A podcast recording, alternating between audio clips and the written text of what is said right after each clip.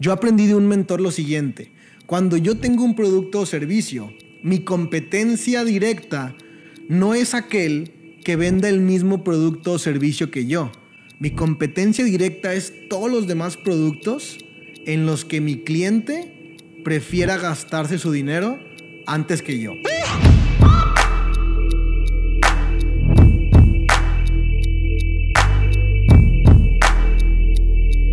¿Qué tal familia 3%? Bienvenidos a un nuevo episodio. Te voy a platicar acerca de una noticia que vi esta semana referente al mercado de acciones. Y no creas que aquí yo me voy a tratar de hacer el analista financiero ni mucho menos, pero es que sí me llamó mucho la atención y es una noticia acerca de una empresa que seguramente si vives en Estados Unidos la conoces perfectamente, si vives en otro lugar del mundo pues a lo mejor y no pero se llama Lyft. Y te voy a platicar qué es lo que hace esta empresa. Lyft es una aplicación, es una empresa de, de transporte y tecnología. Literalmente es un Uber, pero más económico. Y yo recuerdo, cuando escuché la noticia, me remonté en un flashback. De hecho, en el, en, hace algunos episodios atrás conté un story time de cuando me encontraba en Las Vegas y sin dinero. Y justamente en los momentos en que necesitábamos transportarnos, siempre escogíamos un Lyft sobre un Uber precisamente porque era más barato, cobraban menos los viajes y todo. Y bueno, pues obviamente uno de la parte siendo cliente nunca conoce todo lo que sucede dentro de la empresa, todo lo que, todo lo que está sucediendo dentro de la empresa, todo lo que va a pasar. Pero cuando escuché la noticia, wow, de verdad es que caí en mente de que sí tienes que tener una mentalidad grande, una mentalidad 3% y a largo plazo para triunfar en absolutamente todas las áreas de negocios que existen en la vida. Y bueno, el tema con esta empresa, con Lyft, es que acaban de anunciar su reporte de ingresos y hace tres años hicieron su oferta pública inicial, que significa que es cuando la empresa se hace pública, cuando la empresa empieza a cotizar en bolsa, cuando empieza a recibir dinero de accionistas y fondos de inversión, o sea, cuando empiezan a adquirir capital para crecer al siguiente nivel. Y comparado con el, con el precio de la acción el día que se hizo su oferta pública inicial, hoy están 70% abajo.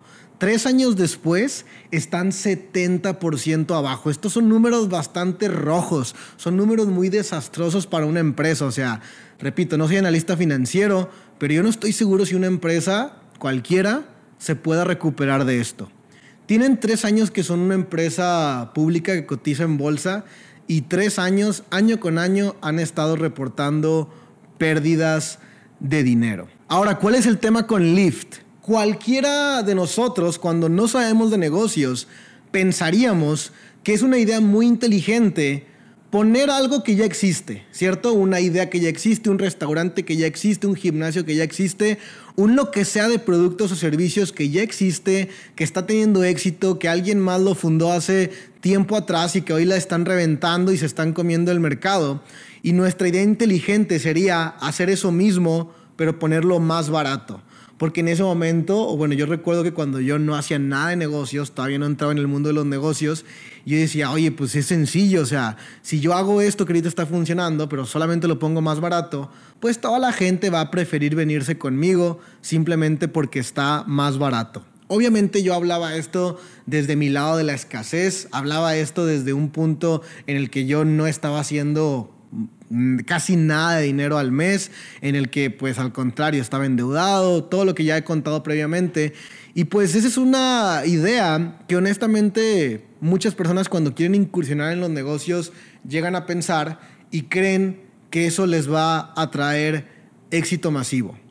¿Cuál es la realidad? La realidad es que ese justamente fue el error fatal de esta empresa. Querer ser el Uber más barato, querer ser la aplicación de transporte más barata. Y veo justamente dos problemas aquí. El número uno es la elección del segmento de mercado o del cliente meta al cual quiero llegar.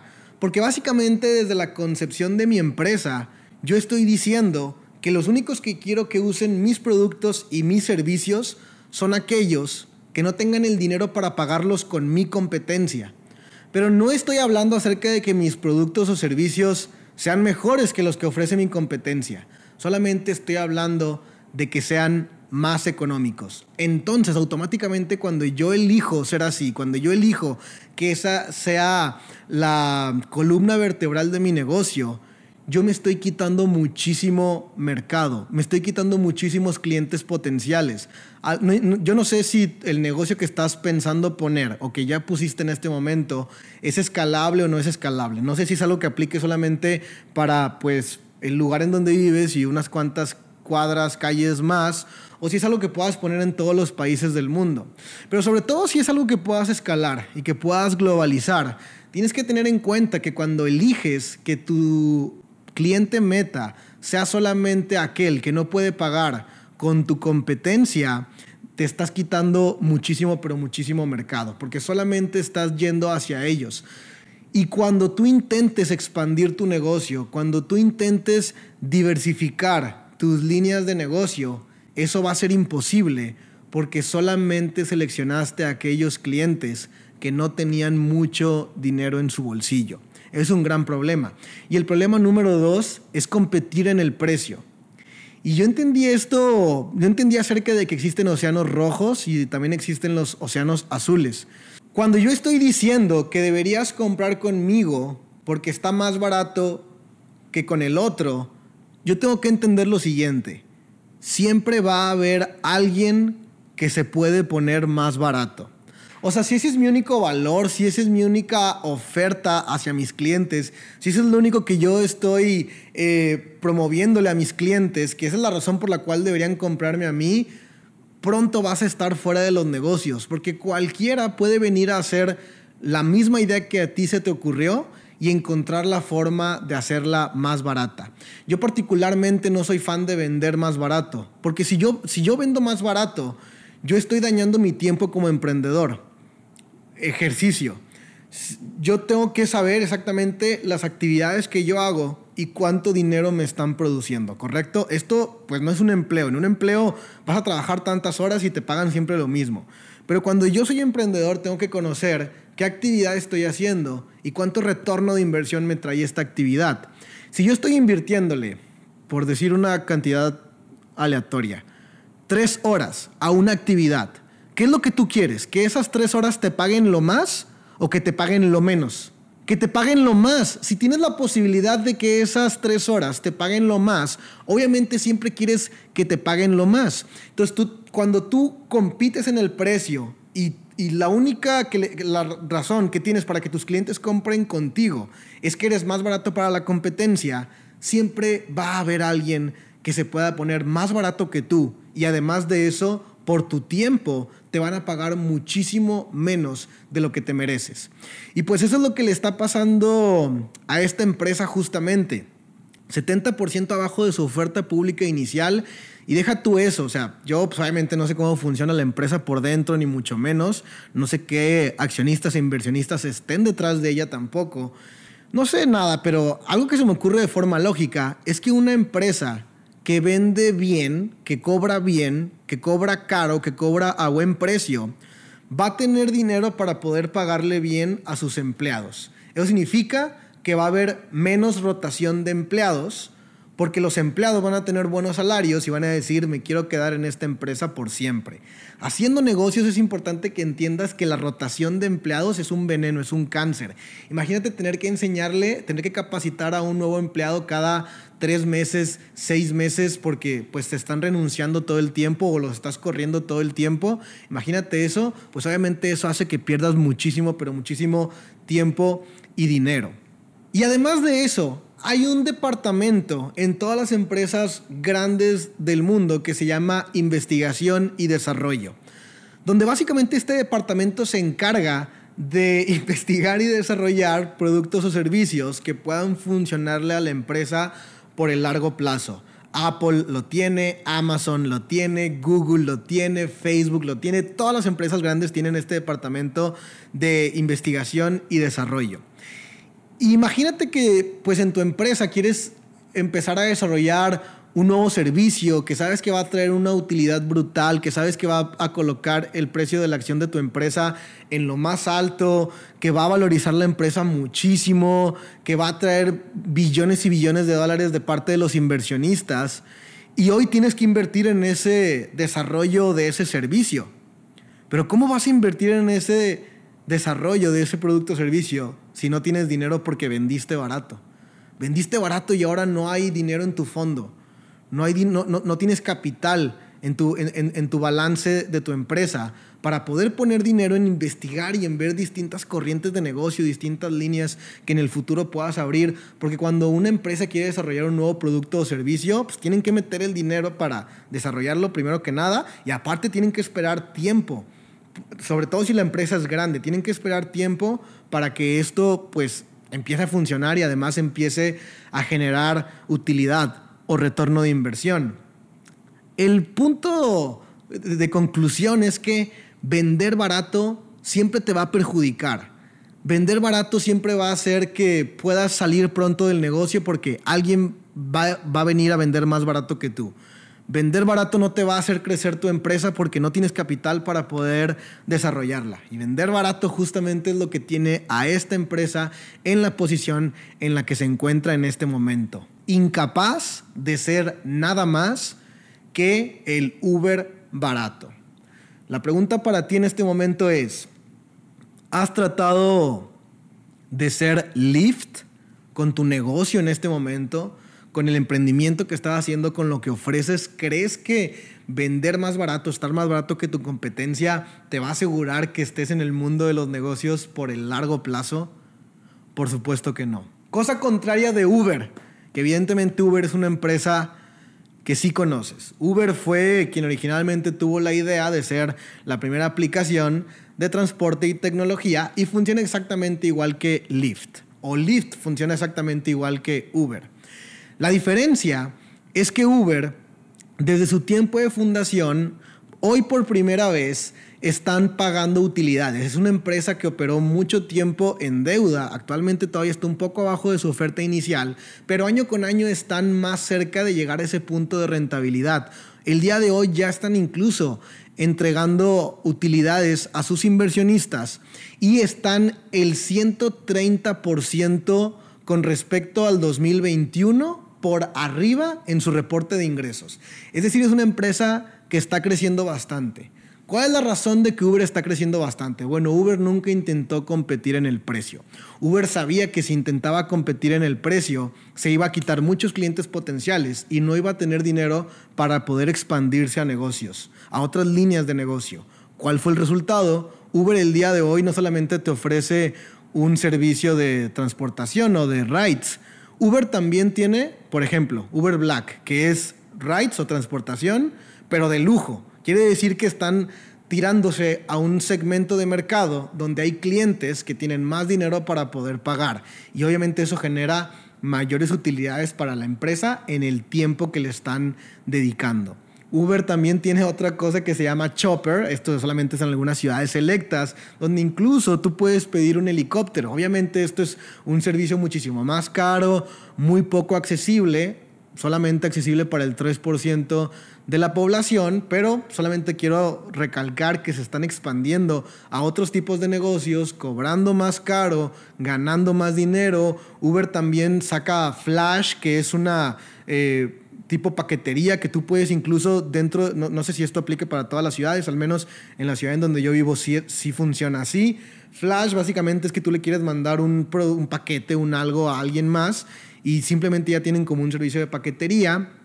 Uber también está eh, contactando a estos dueños de camiones particulares para que se contacten con emprendedores que tienen, por ejemplo, eh, empresas de dropshipping donde venden ropa o productos por internet, pues, y que ellos puedan contactar directamente a los dueños de los camiones para que los dueños de los camiones hagan las entregas de los productos que, que ofertan en sus, en sus ventas por internet, ¿no? Entonces, quiere decir que se está yendo para muchísimos lados, quiere decir que se está expandiendo.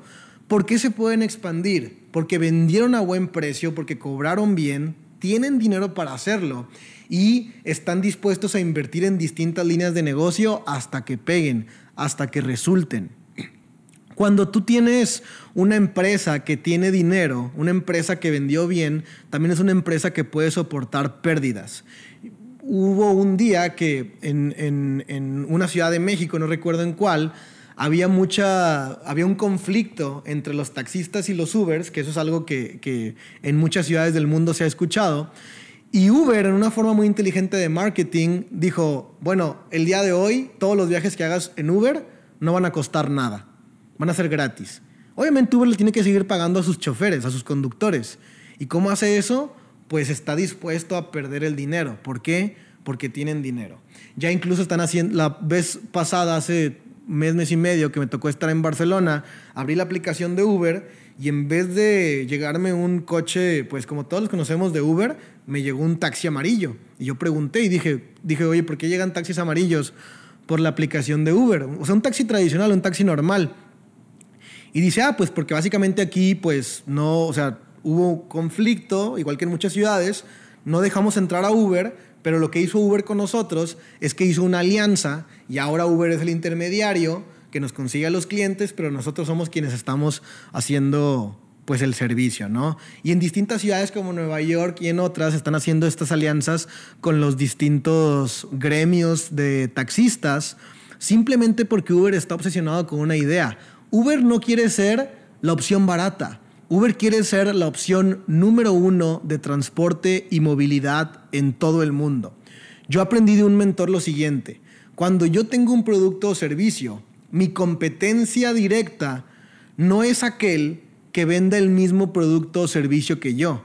Mi competencia directa es todos los demás productos en los que mi cliente prefiera gastarse su dinero antes que yo.